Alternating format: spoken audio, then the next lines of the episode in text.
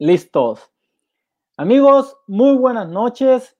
Y bueno, pues bendito Dios, estamos aquí reunidos de nuevo para este episodio número 18 de nuestro café empresarial de Fideliza con una mesa de análisis espectacular, perdón, donde vamos a tener este, un invitado, un invitado de la industria inmobiliaria, un invitado que se conecta desde la ciudad de Guadalajara, Jalisco, con un tema muy importante donde toda la tecnología y la transformación digital ha cambiado radicalmente la forma de hacer negocios, la forma de comercialización. Mi nombre es Sergio Seika, soy director de la empresa Fideliza, donde nosotros, nuestro propósito es atraer y fidelizar clientes para tu empresa apoyados en plataformas digitales como Google Ads.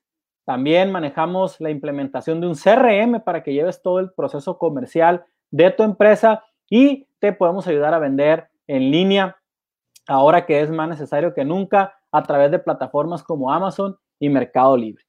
Esta noche, como siempre, me acompaña Enrique Maitorena. Enrique Maitorena, quien es consultor en planeación estratégica, un eh, culiche ejemplar que estamos, eh, ahorita estábamos viendo si lo lanzamos para, para la candidatura de presidente municipal.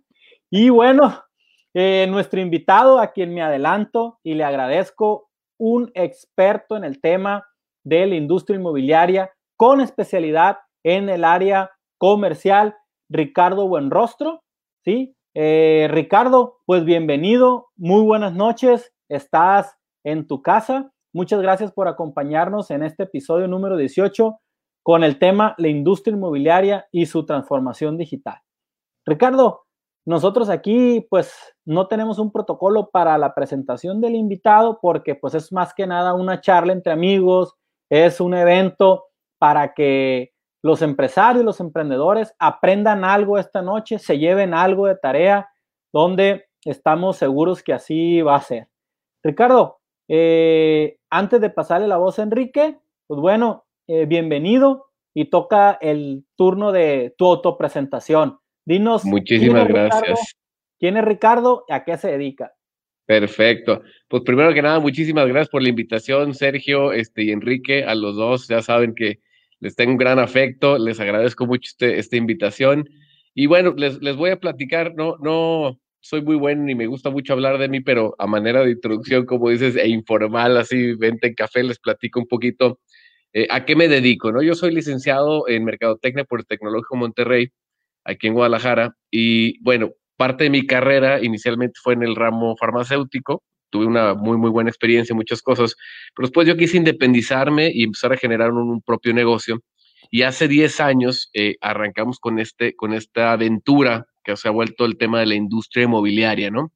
Hace 10 años decidí independizarme, empezaba yo a dar algunas pláticas y charlas, me invitaron por ahí en alguna asociación inmobiliaria y detecté que había una gran oportunidad este, en el área inmobiliaria en México en su especialización. Es decir, hoy en día Guadalajara la conocemos como como la ciudad del inmobiliario, pero yo creo que cualquier ciudad de México es la ciudad del inmobiliario porque eh, e, esta es una profesión que al no estar regulada eh, tiene accesos muy sencillos, ¿no? Entonces, todo mundo es, eh, es doctor e inmobiliario, es este, ingeniero inmobiliario, mercadólogo inmobiliario, entonces, por eso es que inclusive nos da mucha risa, pero existen muchas amas de casa que, que parte de su tiempo, cuando no están obviamente atendiendo el hogar, se dedican al tema de los inmuebles. Esto pues tiene obviamente un, un, un, lado como todo positivo y un lado negativo en el positivo, pues es ciertamente que a las personas que realmente se preparan y, trabajan en esta industria, pues hay una gran oportunidad, ¿no? Entonces, de, entrar.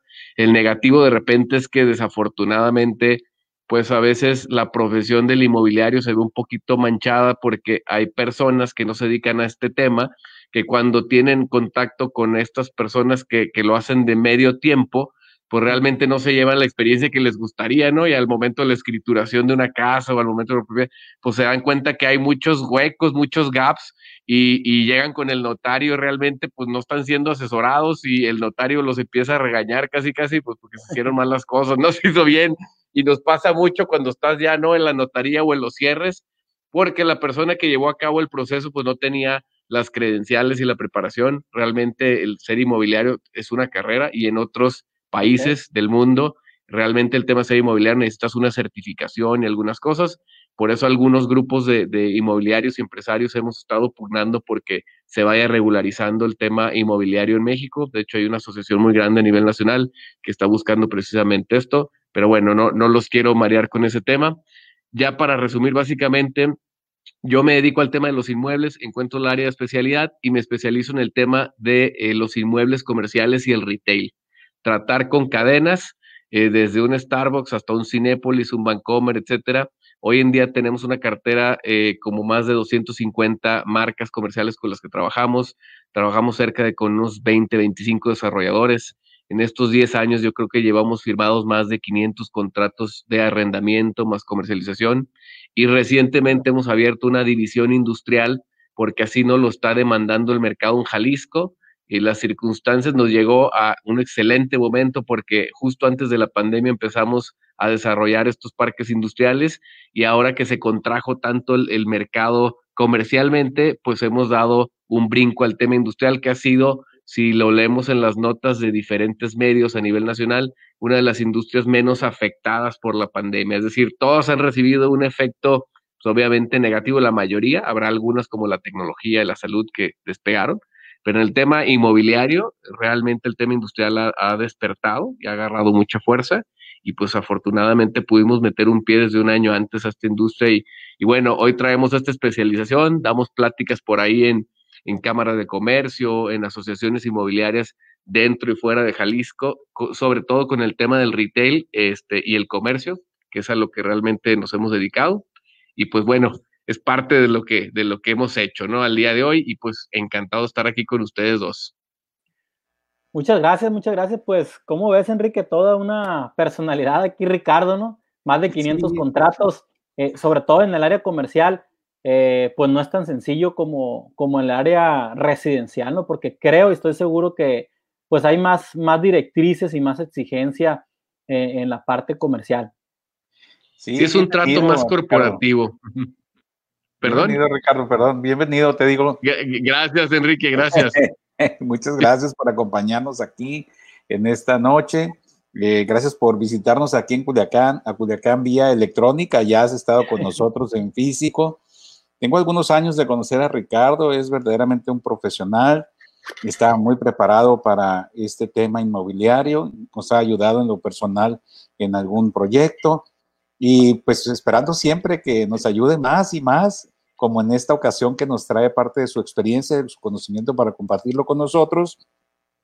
Y efectivamente, eh, como bien lo menciona, él que está tan metido en este medio, el ramo industrial en México se ha visto beneficiado en gran parte en la pandemia porque pues, se cerraron fronteras, eh, se alejaron los transportes, por no decir que también tuvieron, que se detuvieron, se detuvo la marcha de industrias en todo el mundo, entonces la industria local tuvo que acelerarse, los pedidos les han aumentado, están trabajando muchas de ellas, no digo que todas, pero muchas de ellas a contrarreloj, con retrasos en los pedidos.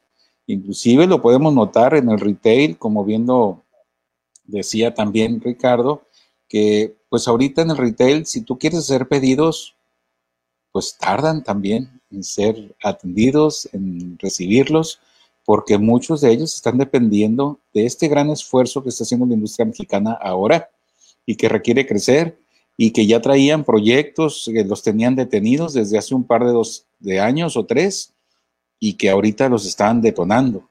En este momento en nuestro estado, en la ciudad de Culiacán, eh, recientemente hemos batallado para conseguir inclusive quien nos trabaje movimientos de tierras para desarrollos industriales porque están ocupados.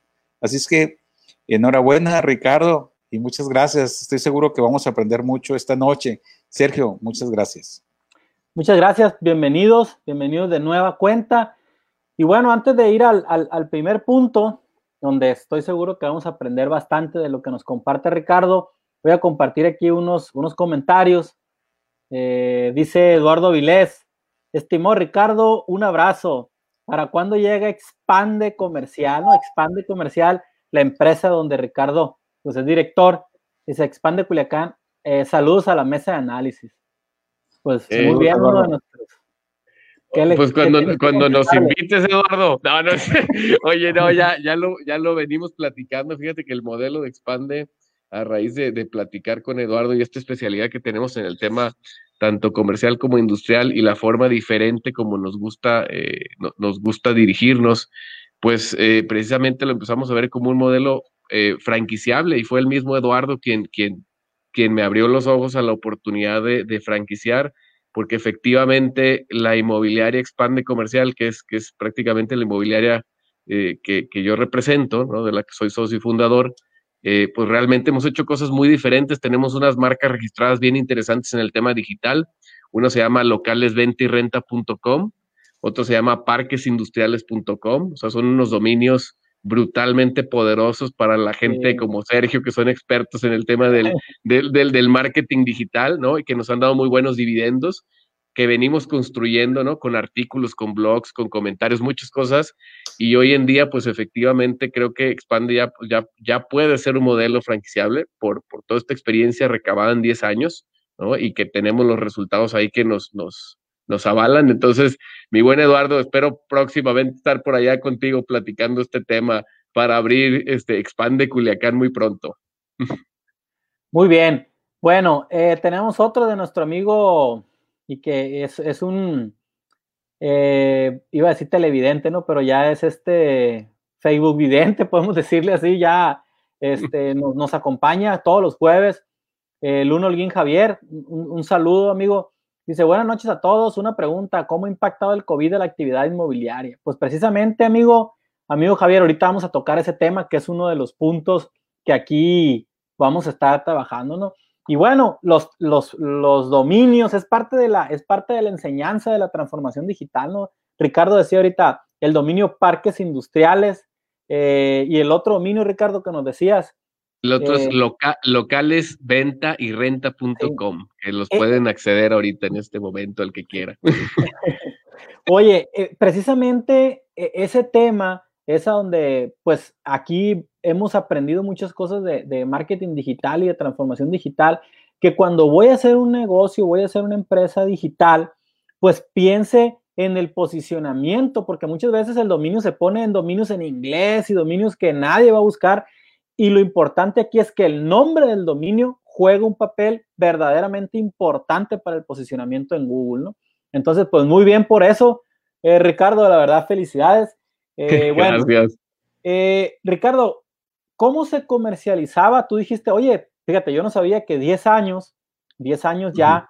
en, en, con Expande, ¿cómo se comercializaba en esta industria hace 10 años, ¿no? En especial, pues tú estás enfocado en lo, en lo comercial y no le veo mucha diferencia a, a, a cómo se comercializaba en lo residencial, ¿no? ¿Cómo hace 10 años cuando tú empezaste, pues no había ni WhatsApp, ni, ni muy pocos sitios web, menos pues, Facebook, Instagram menos, ¿cómo era? Fíjate que, que, y aquí tiene que ver con un tema de marketing, ¿no? Que, que es la especialidad de la casa.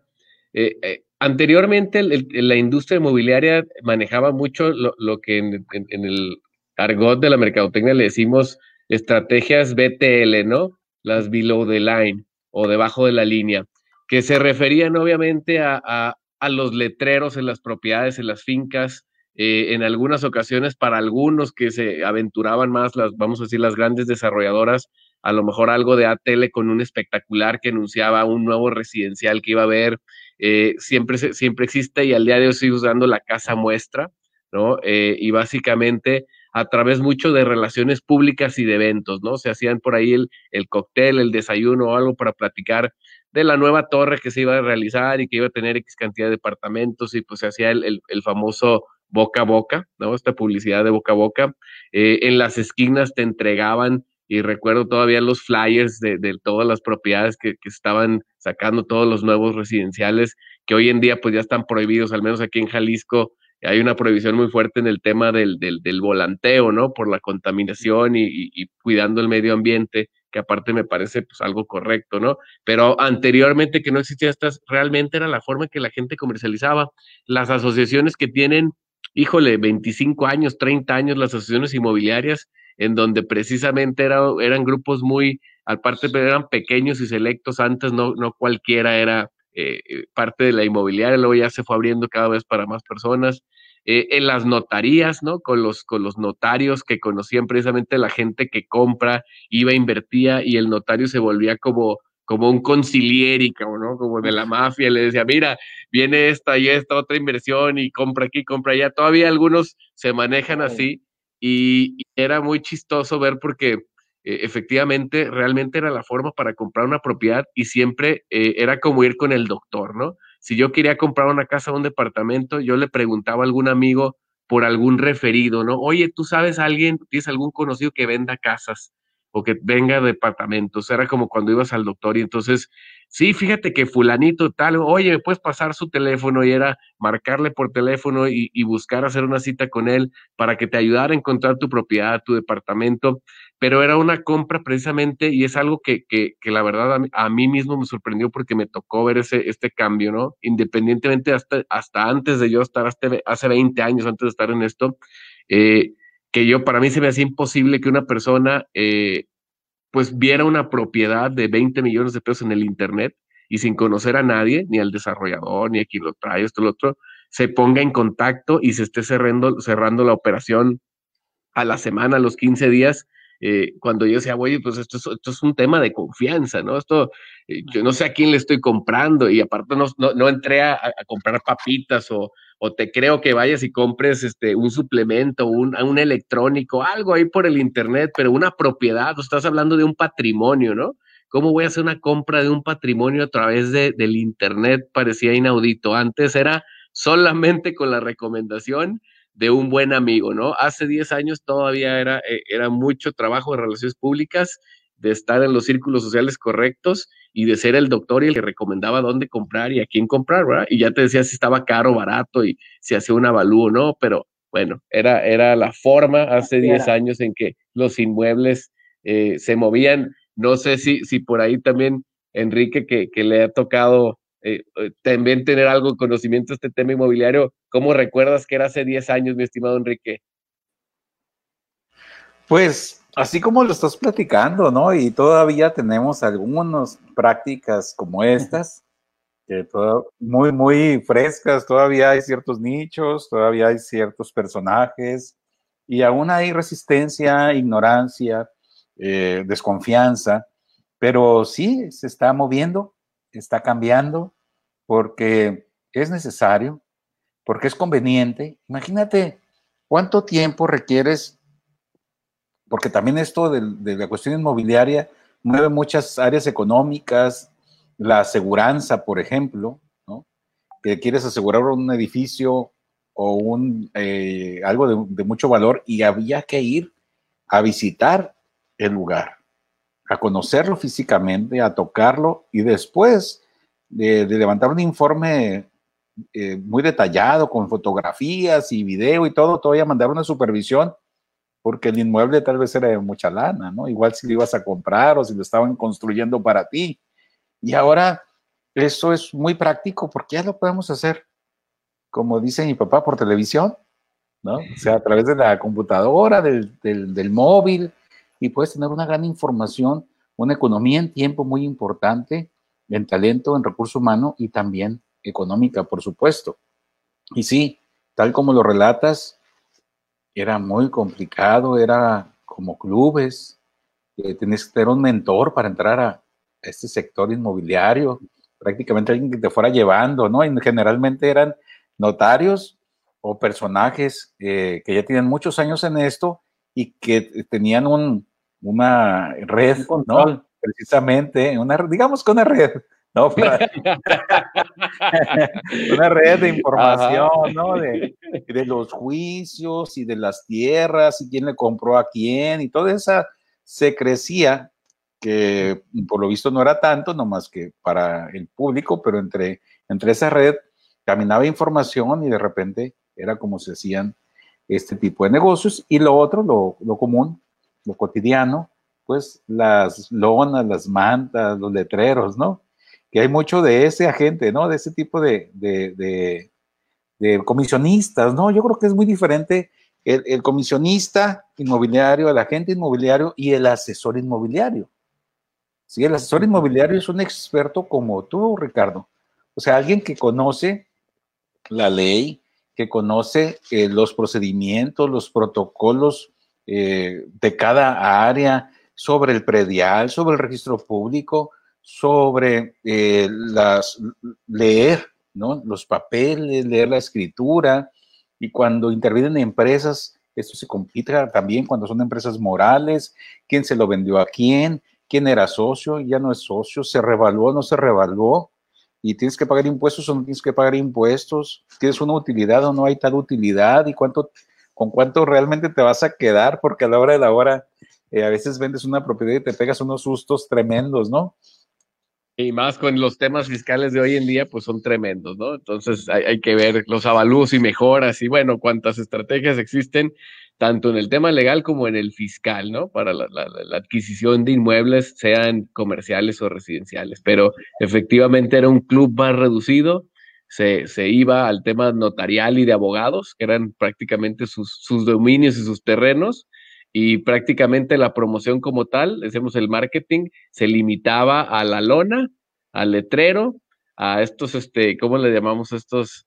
Eh, como los, los triangulitos estos de colores que cuelgan ahí de plástico, las banditas, estas bandecitos, que, mira, ahí se vende porque ahí pusieron el, las tiritas, ¿no? Este, Y, realmente ese era el tema de, de promoción y, publicidad de las, de las propiedades. Entonces, e, eso era hace todavía 10, 10, 15 años en el tema inmobiliario.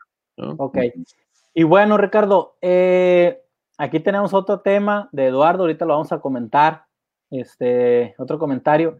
Ahora, eso fue hace 10 años donde dices tú predominaba la, mucho, mucho, mucho la relación, ¿no? Es como, como por ejemplo, a nosotros nos ha estado pasando en Fideliza en algunos temas. Ahorita estamos en un proyecto donde, donde antes, eh, por ejemplo, el, el, el, mecánico era el amo y señor de lo que, de lo que le ibas a poner al auto y, como si fuera, comparándolo con el notario, ¿no?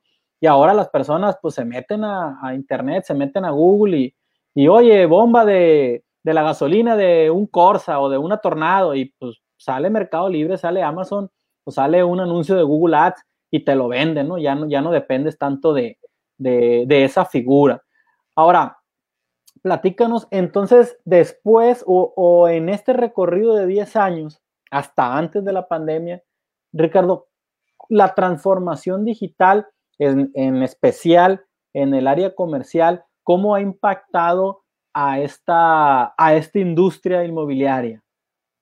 Te, voy, a, te voy a platicar de, te voy a dar dos respuestas sobre este ramo, el inmobiliario residencial y el inmobiliario comercial, pero los dos van de la mano, ¿no? Este, vamos a platicar desde el, desde el punto de vista del inmobiliario en general o residencial. Eh, obviamente, el, el, el, que empezaron a aparecer los famosos marketplaces, ¿no? Llámese en el caso de los inmuebles, eh, hoy en día hay una marca muy famosa, le voy a hacer aquí publicidad, se llama Inmuebles 24, ¿no? Hay otra página que tiene mucho quórum, se llama Viva Anuncios, que han sido, han sido las, vamos a decir, como los pioneros en el tema inmobiliario, que han captado mucha de la...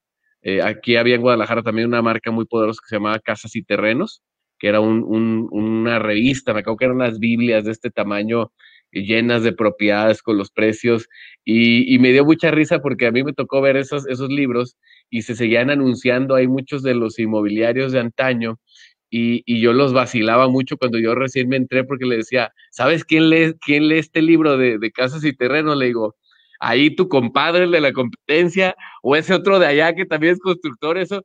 Pero nadie de los que está afuera, que no se dedica al tema inmobiliario, jamás en su vida agarra un librito de libros y terrenos para buscar una casa. Ninguno. Entonces, tú estás muy feliz porque habías comprado tu espacio como la sección amarilla, ¿verdad? ¿Cuánto te había costado de y tanto te veías ahí y tu empresa y lo presumías a todos. Le digo, ¿y cuántas, y cuántas eh, ventas te ha generado? ¿Cuántas rentas has logrado otra vez? No, pues este, ya era más un hábito, me explico, fue como la sección amarilla, ya era anunciarse por anunciarse, eh, y ciertamente casi Terrenos afortunadamente alcanzó a dar el brinco al tema digital y empezó a hacer paquetes de las dos cosas, y bueno, para no matar la, la, la revista o el librito que hacían, Pero la realidad es que hoy en día en estos, en estos sites se, se han volcado todas las propiedades, porque lo, al final, ¿cuál es la, como decimos, la misión de Google? Que se parece mucho a casi todas las páginas de Internet que nos dedicamos al tema inmobiliario. La, si tú lees la misión de Google, la misión de Google es organizar, es recabar y organizar la información del mundo y ponerla a disposición de todas las personas. Esa es su misión. Ahí se resume su, existir y, para qué existe Google ya con su visión y todo. Su visión es que la información del mundo está disponible a un clic de distancia. Entonces, todas estas plataformas digitales que se han generado hoy para los, inmuebles es precisamente eso, es poner a disposición en un solo lugar de, la persona que está buscando comprar un inmueble, en un solo lugar el mayor número de opciones y hacerles la búsqueda lo más sencilla posible. Y obviamente hay unos que lo han hecho mejor, otros no tan bien, pero todos estamos trabajando por ir mejorando ese tema. Y hoy en día prácticamente no existe el inmobiliario que no anuncia sus propiedades en diferentes plataformas. Y si nos vamos todavía más adelante, nos vamos al tema que ya se están creando hasta administradores y softwares. Por ejemplo, hay uno también, hay otro comercial que se llama Wigot, en donde precisamente antes a la gente le daba flojera subir su, su misma casa o su inmueble a Viva Anuncios y luego se metía a Inmuebles 24 y luego se metía a Tierra y Armonía y luego se metía a varios. Entonces era una flojera estarlas dando de alta en cada portal. Entonces alguien se le ocurrió desarrollar el software para que tú mismo ahí la subes una sola vez y después ya nomás le dices, quiero que lo anuncies aquí, aquí, aquí y aquí, ¿no? Al que ya sé cuánto me cuesta y yo te digo en cuántas plataformas. Vamos a decir que es un administrador de plataformas. Entonces, y esto viene evolucionando. Los chats inmobiliarios son una locura. Hay híjole, yo de, plano les dije, ya no me inviten porque ya de repente tenía 10 chats de inmobiliarios y todo el día se bombardean y todo el mundo pide y hace y dicen y bueno, y luego ya regañan a uno porque subió otra cosa o hizo un comentario inapropiado, bueno, pero todos estos medios digitales, ¿no? Hicieron que la, que la inmediatez de la información y las opciones esté a la orden del día, ¿no? El, el, yo creo que el, el tema y el reto ahorita es cómo logramos organizar esa información, porque es una cantidad de información brutal, este, y se la hacemos llegar más fácil al cliente, ¿no? Porque desafortunadamente muchas de las plataformas no tienen eh, filtros correctos y la gente sube propiedades en muchas ocasiones ya no existen, ya se vendieron, ya se rentaron y siguen estando en las propiedades, ¿no? Eso causa molestia en el usuario final porque obviamente se interesa sobre dos o tres propiedades y resulta ser que de las cinco en las que escogió ese recorrido, pues prácticamente quedan dos y las otras tres ya, ya se vendieron, se rentaron, pero no ayer ni antier, hace seis meses, como hace un año, ¿no? Y sigue ahí anunciada la plataforma y nadie la baja porque simplemente crearon un administrador de contenidos que, que el usuario podía eh, manipular, ¿no? Eh, por ejemplo, las páginas que yo tengo, tanto localesventirrenta.com como parquesindustriales.com, yo las controlo y nadie puede subir propiedades. Solamente nosotros podemos subir propiedades y mantenemos nosotros una vigencia constante, diaria, de lo que hay en disponibilidad. De los 95 proyectos comerciales que te hablo ahí, deben de ser cerca de 2.200 locales comerciales lo que tenemos ahorita ya a disposición y todos los días los estamos actualizando. Entonces, prácticamente, si llegamos a tener un delay, es un delay de un día o dos días, pero es prácticamente 98% confiable que lo que te metes a buscar ahí lo vas a encontrar en la disposición del estatus que te dice que hay, ¿no? Entonces, e, esta entrada de la tecnología al, al ramo inmobiliario pues, ciertamente ha revolucionado y como todo está aprendiendo, está teniendo sus tropiezos y sus evoluciones, pero bueno, antes de todo diríamos que, la estrategia era las relaciones públicas y el BTL, y hoy platicaríamos que probablemente eh, ya se volteó y el 80% es la mercadotecnia digital y solamente el 20% sigue siendo las relaciones públicas, el BTL, algunos desayunos y cócteles para los proyectos, pero realmente ya se volcó en, en, un gran porcentaje, ¿no? La venta de los inmuebles a los medios digitales, ¿no? Incluyendo Facebook, que yo soy uno de los usuarios de la publicidad de Facebook, que primero de los incrédulos que, que, no creía yo que Facebook realmente me fuera a traer ventas este, importantes o rentas de inmuebles, ¿no? Este, o sea, yo insisto, no estoy vendiendo Coca-Cola, son, son apuestas grandes, pues o me he dado una gran sorpresa que realmente sí funcionan, si, si sabes obviamente el, el target al que vas dirigido, y, y, pues sí, sí hay, sí hay compras y sí hay rentas a través de Facebook, ¿no? Facebook y LinkedIn. Ricardo, a ver, eh, según, según lo que estás comentando y la apreciación, ya una vez que, que lo mencionas y lo analizo, creo que lo que hicimos fue pasar eh, nuestras revistas, que era el avance más eh, mercadológicamente hablando, más avanzado, eh, el, generar revistas con contenido inmobiliario, creo que lo que hicimos fue pasarlos a, a, la web, ¿no? Al formato digital, efectivamente. formato digital, y entonces es como un olvido, la revista pues volverá a salir y te encargarás a lo mejor de tachar los inmuebles que ya no están para que no sean hojas de más. Pero en la web se nos olvida. Y allí dejamos ese contenido eh, que es obsoleto y que conforme va pasando cada día se vuelve más obsoleto y que inclusive por la falta de filtros que dices tú, por la falta de administradores capaces o suficientemente responsables, eh, eh, probablemente ni está bien la información. Oye, de los seis, cuatro ya se vendieron, pero los otros dos, la información no es, no es real. No, es real, ni correcto, ni, exactamente. Ni, el uso del suelo es industrial en ese lugar, ni el terreno está disponible todo, entonces ya no sirvió la idea por la cual te metiste a inspeccionar. Eh, para mí, Facebook es el número uno para promoción en tema inmobiliario y en muchos otros temas. Yo lo que les digo es, para mí Facebook es el que reparte los volantes. Es correcto. Sí, antes, antes, como dijiste tú, ya está hasta prohibido en algunos lugares repartir volantes. Era un tiradero de papel. Ecológicamente nos dan la torre, a la ciudad la fea, taponeamos el drenaje, bueno, muchas consecuencias, ¿no? Pero eh, creo que ahora eso se fue a Facebook. Repartir volantes y volantes y volantes y volantes y luego tienes tu sitio, que es la tienda.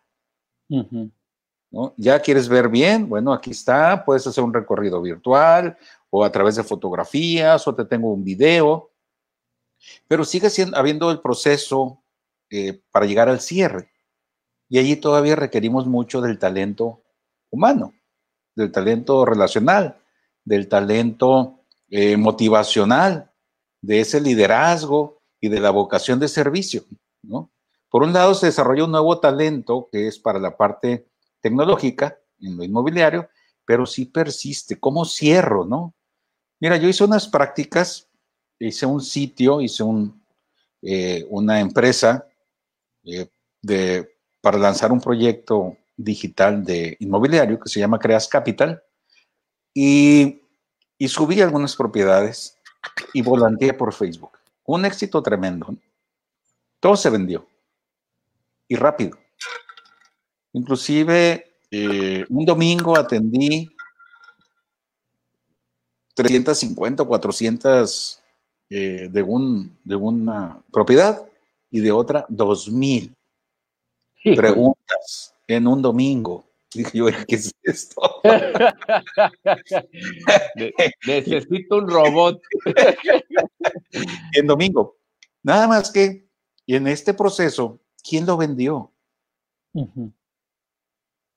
sigue, sigue siendo la persona, ¿no? E, e, es decir, el, medio digital al día de hoy es el, vamos a decir que es el, como dices, el, publicista, el, volanteador, pero al final eh, la venta todavía la tiene que realizar, eh, al día de hoy, eh, todavía la tiene que realizar el, asesor inmobiliario, pero no pasarán muchos años más en que eso cambie, según... Me hace mucho sentido esta idea del proceso que tú manejas y de, de llevarlo a, a, un modelo replicable, porque lo que sucede ahorita es que uno pone el letrero, el teléfono lo contesta otro, que no necesariamente son socios ni de la misma compañía. El dueño muchas veces muestra el local porque estaba allí, porque iba pasando, porque estaba otra lona anteriormente con el nombre el número del dueño, de, me refiero cuando estás eh, vendiendo un, local, por ejemplo, ya, ya con varios dueños, eh, y se vende el local. Resulta que tú hiciste un esfuerzo digital muy fuerte, que le metiste dinero además, y se vendió, y el único que no ganó dinero fuiste tú. porque todo el mundo se cuelga la medalla. Entonces, precisamente para replicar esto se requiere una serie de compromisos legales, una serie, o sea, seguir todo un sistema para que el dinero llegue a donde tiene que llegar y que también la responsabilidad la tome quien la debe de tomar. ¿Sí? No es nada más vender, ¿no, Ricardo? Sí, de hecho, lo, que dice Enrique tienes mucha razón, y, es que precisamente hablando de la informalidad de, de, este, de este rubro y de este giro, las personas, para empezar, no saben opcionar, ¿no? Vamos a empezar desde opcionar. Y saber opcionar precisamente es, es tener un contrato legal, o sea, una carta o, una, o un contrato de comisión mercantil, en donde precisamente el propietario te está dando las facultades solamente a ti o a X empresa, persona moral, de hacer la venta o la renta y en cierta cantidad, ¿no? Eh, a mí me llega una brutalidad de, de, de, llamadas y de correos y todo de gente que quiere que les promocione sus propiedades o de asesores comerciales eh, que les digo yo, los famosos quitatiempo, que me ofrecen muchas cosas porque saben que yo trabajo con las cadenas comerciales y me andan ofreciendo, y hace mucho tiempo aprendí, pues, pero a base, como es el diario, de, darse golpes, eh, que, que, si ellos no tienen amarrados bien las cosas, si no revisas realmente que hayan firmado contratos, tengas cartas condición, yo ya no promuevo nada de ellos, ¿no? Y muchas veces inclusive les hago firmarme a mí, porque me ha pasado ocasiones en donde, por, en, mi ramo comercial, ¿no? Donde las esquinas son muy solicitadas y es, es el, realmente el valor del, del tema comercial, es el location, location, location entonces de repente llegan a una buena ubicación, me dicen, ofrécese la tal cadena, porque saben que yo la tengo. Fabuloso, ¿cuánto quiere el dueño? No, pues está pidiendo, voy a inventar 60 mil pesos de renta por la esquina, son 550 metros, bla, bla. Perfecto, yo lo veo y digo, le funcionan estas tres cadenas, se las mando y uno de los directores de zona me dice, encantado Richard, ahí te va la carta de intención, llego con la carta de intención, mira, si queremos sentarnos a platicar con el dueño, llevo ya la marca, y de repente aparece el dueño y dice, no, no, ¿cuál 60 mil? Son 80 mil. O como que 80 mil, ¿no? Y volteas a ver al, asesor que, te, que te pasó el dato y dice, no, no, no, no, no, a mí mi compadre ya me dijo que aquí vale 80 mil, estos 60 mil no era un regalo, ¿no? Y tú ya te hice la marca ahí. Y el asesor no responde nada, el otro asesor se queda callado, tú lo estás viendo feo como diciendo, y la marca te voltea a ver feo a ti y te dice, bueno, pues a qué estamos jugando, ¿no? Este, ya me, me llegó a pasar en un par de ocasiones. Entonces yo les digo definitivamente, y a veces tienen razón, a veces el asesor dice es que el dueño cambió la condición. Bueno, es que la cambió porque nunca te la firmó. Si te hubiera firmado un compromiso, en ese momento tú le puedes decir, al final el dueño va a decir si renta o no, pero yo por lo menos a la marca le puedo decir, tengo un compromiso firmado a esta persona, el dueño con el que estás hablando aquí, por 60 mil pesos. Inclusive si legalmente quisiera proceder, lo puedo hacer, ¿no? Pero pero al final lo más importante es rescatar tu, La seriedad.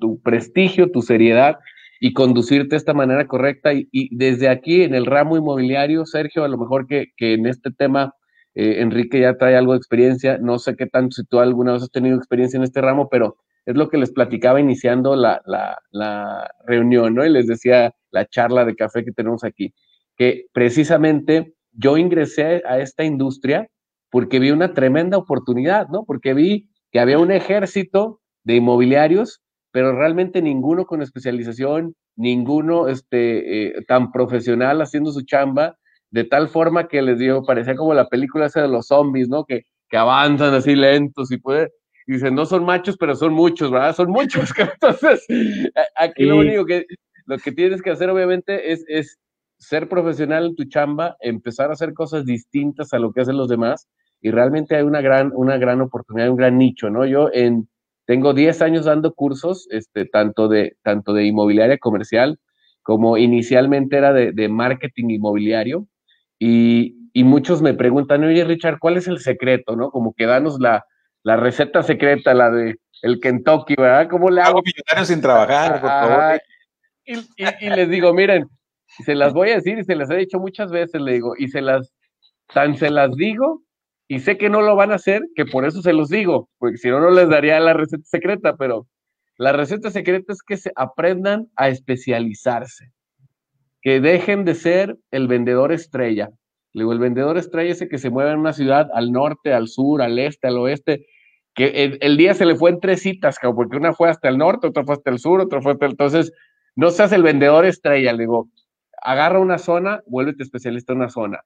O agarra un nicho, vuélvete especialista en un nicho. Por ejemplo, eh, para las comunidades de adultos mayores.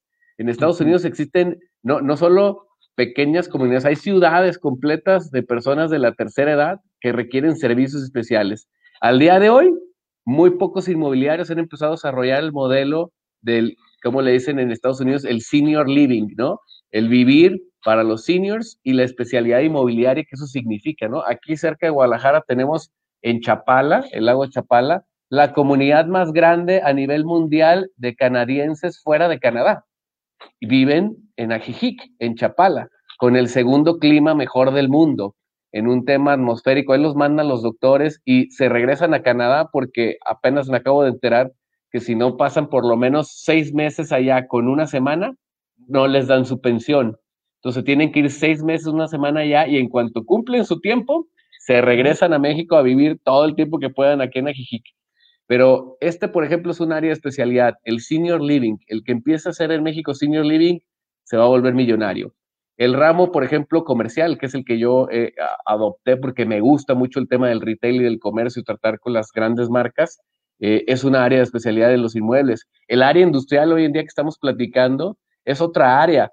El área de, eh, bueno, hasta, les decía yo y alguna vez hasta se reía en uno de los cursos, le digo, pero bueno, si ya existen comunidades, este, las famosas comunidades LGTB y todo este rollo, bueno, te aseguro que si haces un desarrollo, una torre o algo dirigida a esta comunidad, la vas a vender, la vas a rentar, ¿no? Con sus, con sus particularidades de cada uno. Inclusive en Estados Unidos les dicen los DINKs, double incomes, no kids, o sea, doble ingreso y no niños, ¿no? y no les interesa tener un niño chillón al lado de su departamento, esto y lo otro, pero sí les interesa tener un departamento de lujo porque tienen cómo pagarlo. En fin, son, son áreas de especialidad, pero un inmobiliario hoy en día te vende lo mismo, una casa de Infonavit de 350 mil pesos que una casa en Colinas de San Javier, aquí en Guadalajara, de 25 millones de pesos, que un rancho campestre eh, con terreno ejidal no sé dónde, o una isla. Me ha tocado gente, se lo juro, por Dios, que me dicen, oye, una isla, ¿no tienes tu cliente para una isla? Le digo, no, bueno, cabrón. no, no tengo ni me dedico y, y, el día que lo tenga va a ser mi mejor amigo para que me invite a su isla. oye, y, y, junto con los carros también los venden, ¿no? Los que están ahí dentro de la... De la... No, no, no, no, es, es una cosa brutal. Entonces, Realmente el área inmobiliaria en México tiene una gran oportunidad a los que decidan realmente especializarse en algo, porque es muy amplia y, hay para todos, les digo, ¿eh? a mí no me da miedo decirles porque pues es que no me importa, o sea, a mí no me da miedo que haya una competencia, es, tan grande el mercado que yo no me lo voy a acabar, entonces hay que repartir para todos. Y, para responderle a Javier Colguín y para también pasar al siguiente tema porque luego Sergio nos empieza. Ah, ya, el tema. No, no, está viendo el reloj allí, ahorita. Pero, a ver, eh, en el tema este que aceleró a la industria, ¿no? Vamos viéndolo así, este del COVID que nos obligó a cambiar nuestros hábitos, a cerrar negocios eh, físicamente, a eh, recluirnos en casas, a cerrar las escuelas, a revolucionar la industria, todo esto que está pasando, donde a veces hasta el transporte ha, parado, ¿qué consecuencias ha tenido para el tema inmobiliario en la distribución que hoy se pide? Tanto para las plazas comerciales como para eh, las industrias. Eh, los nuevos power centers o estos que, que tienen vivienda y servicios y que puedes trabajar allí, vivir y hacer ejercicio y todo, casi te hacen una ciudad vertical allí. ¿Cómo, ¿Cómo, estás viendo todo este escenario de esta revolución tan acelerada? Fíjate, Enrique, que está bien interesante esto que me comentas y como es para responder al tema de COVID. Obviamente el tema de COVID impactó de frente y de lleno al tema residencial, sobre todo en el tema de las ventas, ¿no? Porque toda la gente que tenía algún ahorro, alguna reserva para hacerse de un inmueble, de, una propiedad, de un departamento, de una casa, pues tuvo que posponer planes, ¿no? Y siguió rentando o, buscó renta. Algunas personas inclusive perdieron algunos enganches que llegaron a dar sobre algún inmueble. Y siempre en época de crisis, que es un tema, la pandemia nos ha llevado pues, a un tema de recesión económica, ¿no? Eh, en, mayor o menor medida, como, lo, ahora sí que como lo quiera ver cada uno, pero de que está ahí está. Siempre en un tema de recesión económica aumentan las rentas y disminuyen las ventas en el tema residencial. Y uno de los grandes refugios para el capital inmobiliario siempre fue el comercio, porque de alguna manera decimos, pues el barco puede subir, bajar, moverse de un lado al otro, pero la gente tiene que seguir generando y tiene que seguir trabajando, ¿no? Y, siempre poner el dinero en los inmuebles comerciales fue una muy buena idea por los rendimientos que da y precisamente esta necesidad que a pesar de que haya recesiones, hay gente que tiene que poner la lonchería, hay gente que tiene que poner el restaurante, los taquitos, el spa, las uñas, la barbería, en fin, todos los negocios. Desde hace mucho, que hace muchos años un presidente dijo que el mexicano se tenía que autoemplear y a partir de ahí el mexicano se autoempleó. Ya han sido, somos muy emprendedores y una de los, el país en Latinoamérica con más franquicias. Este, entonces, bueno, pega de lleno el COVID al tema residencial en las ventas eh, y pega de lleno el COVID en el tema del comercio, como nunca en la historia se había vivido, ¿no? Está la gente impresionada del impacto que tuvo porque los, los negocios tuvieron que cerrar. Estaba leyendo ayer una nota aquí en Guadalajara de la Canirac, de la Cámara de Restauranteros aquí del estado de Jalisco, y decía 3.112 restaurantes cierran sus puertas definitivamente, ¿no? Según la última estadística que tiene. Entonces, en los inmuebles comerciales se ha vivido una crisis como nunca en la historia se ha vivido porque precisamente lo que paró fue este sector económico y en el tema industrial eh, que platicaba Enrique, precisamente se refugiaron varios capitales porque saben que a pesar de que exista una pandemia, y bueno, pues esperemos que ya esté muy cerca las vacunas, todos los días tenemos buenas noticias, de, nos estamos acercando y ya se empieza a ver la luz al final del túnel, eh, al final la gente sabe que la tierra plusvaliza. Entonces, en los inmuebles, eh, en los parques industriales que se están desarrollando, los lotes industriales, mucha de la gente con capital buscó enterrar su dinero porque tampoco sabían qué iba a suceder con el dólar. Entonces había una, una gran inquietud. También con el tema de las elecciones de Estados Unidos, pues era una gran inquietud y un gran refugio para la gente que tiene capital y que tiene esta experiencia ha sido pues precisamente siempre los inmuebles, ¿no? La tierra, como decían, tierra hasta en las uñas. Entonces, sí, definitivamente el COVID impactó las ventas residenciales, el comercio en gran medida y lo que fue menos afectado fue la industria y los refugios de capital para varias personas ha sido precisamente el poner su dinero en terrenos, ya sea comerciales o industriales, pero mayormente industriales ahorita en el país. Y, bueno, pues eh, estamos todos esperando que pasando este tema pandémico, de cualquier manera este dinero plusvalice el, el, valor del terreno y la gente pues no pierda tanto valor en su dinero lo recupera, ¿no? Inclusive hay varios ganando capital. Muy bien. Pues fíjate con eso respondí la pregunta por ahí del COVID. Sí, la pregunta del COVID, Ricardo, y el tema que era, ¿no? Oye, eh, ahora en, en, plena pandemia, este, pues creo que se catapulta o se tonifica más la parte de lo digital, ¿no? Este, ¿Por qué? Porque pues estamos haciendo todo esto a través de las plataformas digitales. Y fíjate que nosotros, Ricardo, acá en Fideliza, pues eh, hemos asesorado algunos proyectos inmobiliarios eh, pequeños, medianos, grandes, ¿sí? Tenemos la, la, fortuna de, de, por ejemplo, de, asesorar a varios proyectos. En alguno, por ejemplo, uno tenemos implementado eh, un CRM, nosotros somos partner de Soho, allí hay alrededor de 120 vendedores con, con este CRM, ¿no? Y donde ahorita yo creo que llegó en, un, en el mejor momento este, el haber implementado hace un año, en diciembre cumplimos un año de la implementación del CRM y, y, pues me decía el otro día el director comercial, eh, no sé qué hubiéramos hecho pues con, con puro Excel, pues, ¿no? O con el CRM anterior. Nos han dado la oportunidad de este, de integrar campañas de Facebook, campañas de Google, landing page. Entonces, la verdad, hemos trabajado muy a gusto y, agradecemos ahí eh, a la familia de Impulsa, Impulsa Inmuebles, que también tienen proyectos ya en Querétaro. Entonces, lo digital ha venido a impulsar, vamos, la palabra, eh, el proceso comercial, a que se fue un, un vendedor y pues en el CRM ahí está todo, ¿no?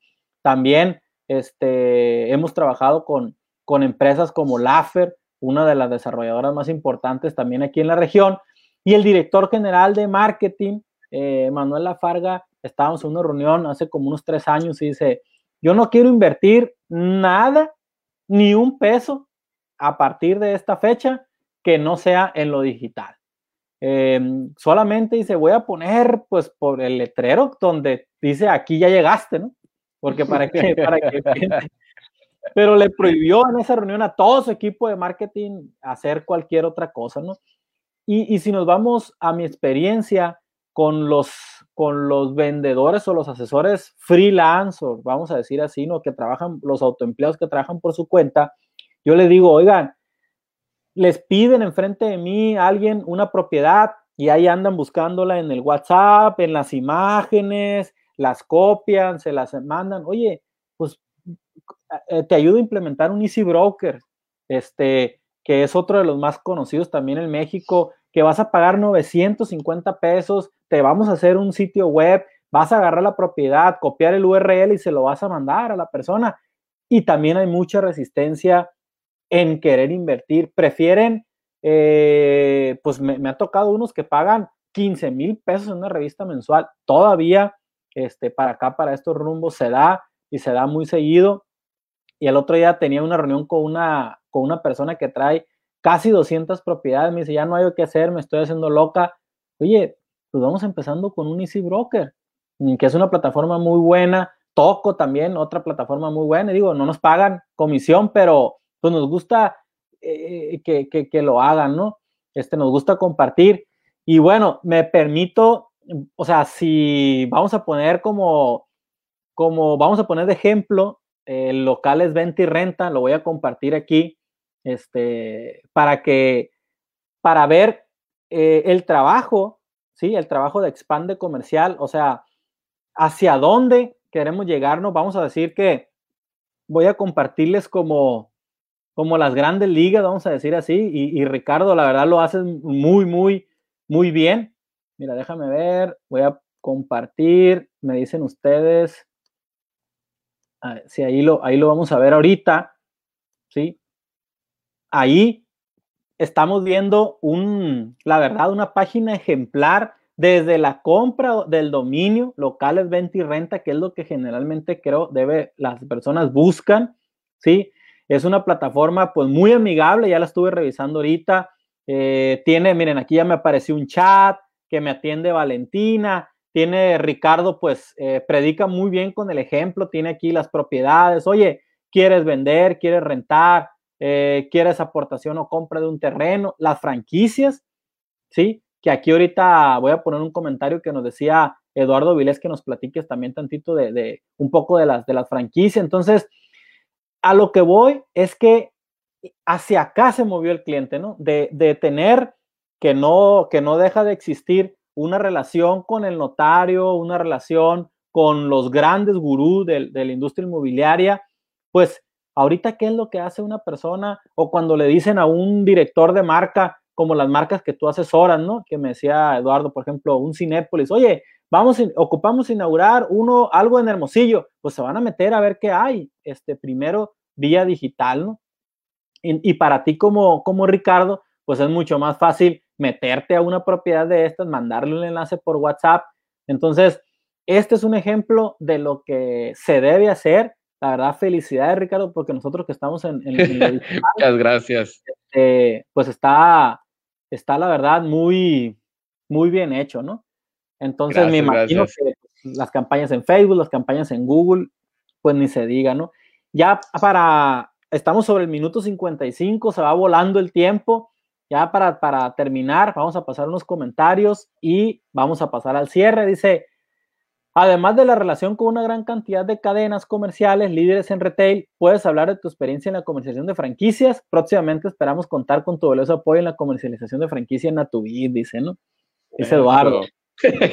Muy bien. Eh, sí. Okay. Perdón, nada más, ahorita vamos a la pregunta de Eduardo, dice otro saludos a don Enrique Maitorena y también a los participantes, dice, siempre tan sonriente mi amigo Enrique, ¿no? Como debe ser. Gracias. Marco Vinicio González, saludos para ti, tus compañeros. Saludos. Pedro Mada, un amigo de, de los mochis, Eh, saludos Enrique y Sergio. Y José Andrés Guijalva, ¿no? Un emprendedor sinaloense nato. Gracias, Pepe. Interesante y muy ameno el café empresarial de hoy. Dice, saludos a la mesa de análisis. bueno, pues, eh, Ricardo, platícanos un poco de, de tu quehacer también en, en, el desarrollo de franquicias, comercialización, perdón, de franquicias y eh, pues para irnos encaminando al cierre, ¿no? Porque ya me están avisando aquí que ya llegó el sushi. Perfecto, perfecto. Oigan, pues muy rápido, miren, eh, eh, Real parte, parte lo, de, por lo que Vive Expande hoy, aparte de vender y rentar locales comerciales, es el tema obviamente de asesorar. Yo diría que son tres columnas vertebrales los desarrolladores que son los clientes a los que asesoramos, las marcas que son las que apoyamos en su expansión y en algunas ocasiones también asesoramos, y los inversionistas, que es la persona que nos dice, oye, pues ¿dónde pongo mi capital? Y que ciertamente lo comercial, pues durante muchos años ha sido mucho más atractivo que, que lo habitacional, ¿no? En cuestión de rendimientos. Pero parte de estos clientes inversionistas de repente nos empezó a llegar al, al saber que trabajamos con tantas marcas, llegó un momento en que nos empezaron a pedir, aparte de comprar locales, nos empezaron a decir, oye, quiero poner un negocio. ¿De qué me recomiendas, Richard, que ponga un negocio, no? Y muchas veces no es el negocio para mí, es para mi hijo o para mi esposa, ¿no? Empresarios exitosos que quieren de repente que empiecen ahí a hacer sus pininos y hacer los hijos o, o quieren tener ocupada a la mujer, qué sé yo, ¿no? Por alguna razón. Para que no se o, o, alguna señora que quiere tener ocupado al marido también. A lo mejor probablemente una mujer empresaria muy exitosa que dice, pues algo que se ponga a hacer el señor. Y, y, y, de ahí también pasa, ¿eh? ¿No? Ahorita sí. me van a aventar un tomatazo. este no, no, e, efectivamente, eh, al conocer a las marcas, pues empezó a dar de manera natural que nos decían, oye, tú conoces, a, por ejemplo, a los de las alitas Wingman, ¿no? Unas alitas muy exitosas que hicimos crecer aquí en cinco años, de cuatro propiedades, las hicimos crecer a 65 propiedades en cinco años. Hoy en día tienen 85, es la cadena más fuerte de esta zona de, de Occidente. Eh, son el tercer cliente de Grupo Modelo en venta de cerveza. Y bueno, unos chavos que, que, los asesoramos en su crecimiento y creo que lo hicimos muy bien y pues les firmamos un montón de sitios y todo. Entre esos les empezamos a vender franquicias porque la gente veía la franquicia exitosa y nos decía, tú los conoces, oye, pues siéntame con ellos, yo quiero. Y entonces una cosa llevó a la otra, no fue algo que planeamos, fue más bien porque había una, había una solicitud, había una demanda en el mercado no satisfecha. Entonces empezamos a acercarnos con estas marcas eh, de amigos que, que, que querían seguir creciendo y de ahí empezamos a vender las franquicias. Y parte de esto, ahora el, el, modelo Natubit que tiene Eduardo, que pues digo, insisto, nos conocemos de hace muchos años, este, eh, pues a mí siempre se me ha hecho un gran modelo, en especial hoy en día que vivimos la pandemia, eh, la gente está haciendo mu mucha conciencia en, lo que, lo que viene siendo la alimentación, la suplementación saludable, que es parte de lo que vende Eduardo ahí en Natubit, ¿no? Es uno de sus principales productos, ¿no? Todo, todo este conocimiento en nutrición, en, en, en, precisamente de ahí el nombre, ¿no? Natubit de, nutri de nutrición, de vitaminas, de todo. Oye, y real... ya, van, ya van tres menciones, ¿no? Ya las sí. Las no, no, le estoy escribiendo en el chat aquí el dinero que me tiene que depositar. En el próximo programa. Es cierto, es cierto. Eh, pero la realidad es que, oye, fuera de, de, de, de, la cadena, ahí voy a meter un gol de GNC, la única cadena que yo conozco en México, y miren que he viajado a muchos lugares por toda la República y más en este tema de retail, la única cadena que, que ha hecho las cosas en retail de manera adecuada, como una competencia en México para una tienda de las vitaminas, como se, se proyectó siempre GNC, la única que yo conozco es Natubit, entonces estoy orgulloso parte de, de ahí de, de, mi cuate que ha hecho esta, esta gran labor. Y pues llegó un momento que le dije, Eduardo, ya estuvo bueno, ¿no? De que nomás te quedes ahí en tu zona de confort, le dije, de tener ahí tus tiendas. Tienes un gran modelo de negocio y, y ya es momento de crecerlo, es momento de franquiciarlo, de traérnoslo aquí a Guadalajara y otras partes de México. Y pues estamos ya, eh, ahora sí que a punto de, de, ya tuvimos una reunión de trabajo hace cerca de 15 días y yo ya estoy sí, esperando la bolita esté en su cancha. La, la bolita está en su cancha, ya, Sí, ya la dije ahí, ya vamos a vender. Entonces, Lo único que nos tocó a nosotros de conocimiento fue el tour gastronómico a través de fotografías. Sí, sí. Oh, oh, bueno. Oigan, a, a, Eduardo, nos estás viendo, entonces el, el, siguiente viaje, espero tener aquí a, a Enrique Maitona y a Sergio Seika, por favor, en primera fila, porque nos vamos a ir a cenar, cortesía aquí de la casa. Vamos a tener que los invito yo ahí. Aquí va a ser el siguiente programa y aquí tiene su casa y lo hacemos en la oficina con mucho gusto. bueno, eh, y bueno, ya estamos en tiempos. Eh, yo le echo la culpa a la plataforma, ¿no? Aquí siempre, pero pues eh, ahora, ya ahorita, Enrique, sí contaste bien las, las menciones, ¿verdad? De Natubit. Sí, ya hice presupuesto aquí. Fueron siete menciones. Pero bueno, ya dejando de broma, Ricardo, pues estamos en el cierre. Mm, tú que das muchos cursos, mm, tú que dices, eh, oye, les recomiendo esto, les sugiero, no se especialicen, compártenos eh, las sugerencias, dos, tres sugerencias básicas, ya compartiste este, algunas, ¿no? De que, oye, especialízate, no seas el vendedor estrella.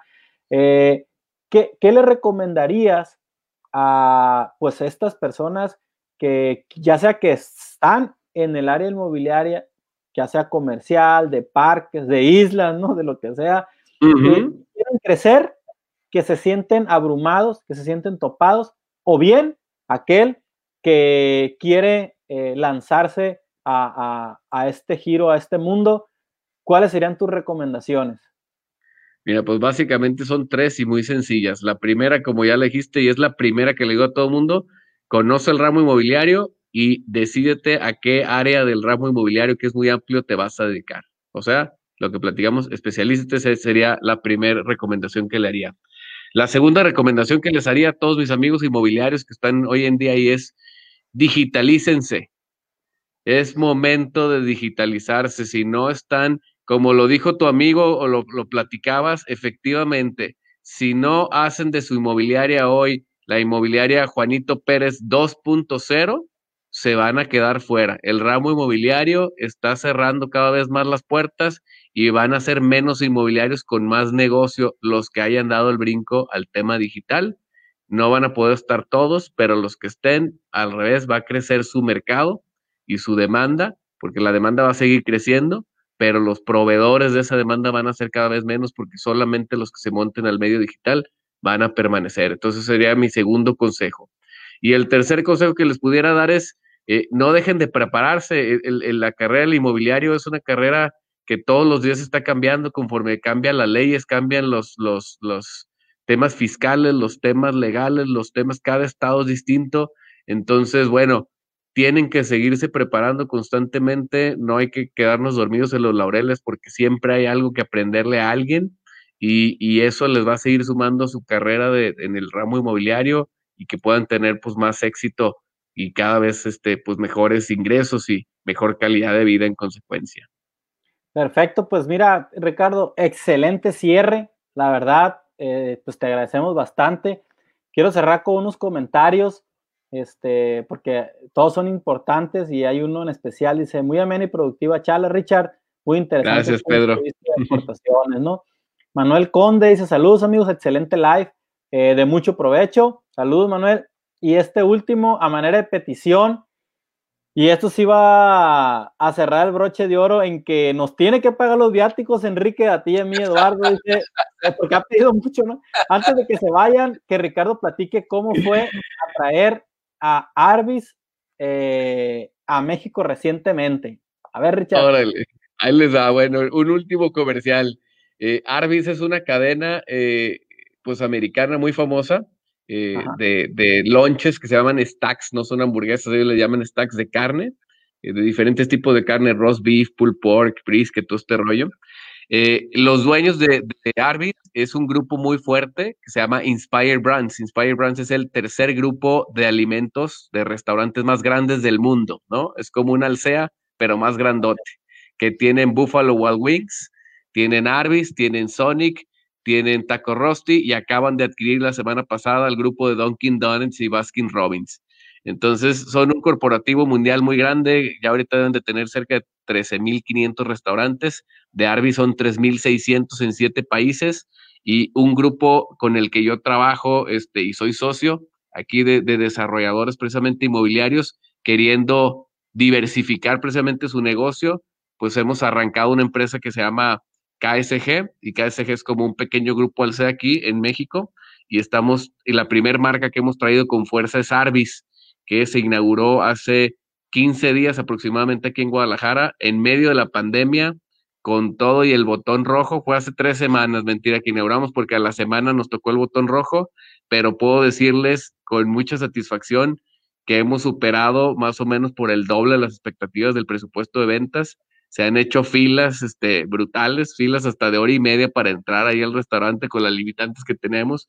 La gente estaba deseosa del tema de Arby's eh, la comida es buenísima y la experiencia sobre todo pues un trabajo de dos años, fue un trabajo de dos años de estar yendo y viniendo a Atlanta a platicar con un grupo tan, tan fuerte como Inspire Brands, se imaginarán lo que es la experiencia y el proceso de, de volverte un franquiciatario maestro de una, de un corporativo de este tamaño a nivel mundial, ¿no? Reuniones, los temas de marca, lo que se puede, lo que no. O sea, entonces para mí fue como, como si yo hubiera tenido una maestría. de cuenta que alguien me pagó una maestría, un IPADE ahí fabuloso en el tema de, de, de franquicias a nivel mundial. Y pues nos trajimos a Arbis, que está aquí en Guadalajara, en la Gran Plaza. Les podemos decir que es el primer Arbis de Latinoamérica, el más grande del mundo, que no hay un Arbis más grande del mundo y a la inauguración hace tres semanas vino el, el CEO y dueño de Arbis, que nunca viaja a ninguna inauguración, vino a, a, México, porque para ellos México es la entrada para Latinoamérica y están muy, muy interesados de crecer en este mercado latinoamericano. Y pues así afortunadamente con todo y pandemia ya ahorita hay requisitos por toda la República de gente que está queriendo este, ver cómo se pueden llevar la marca a su ciudad.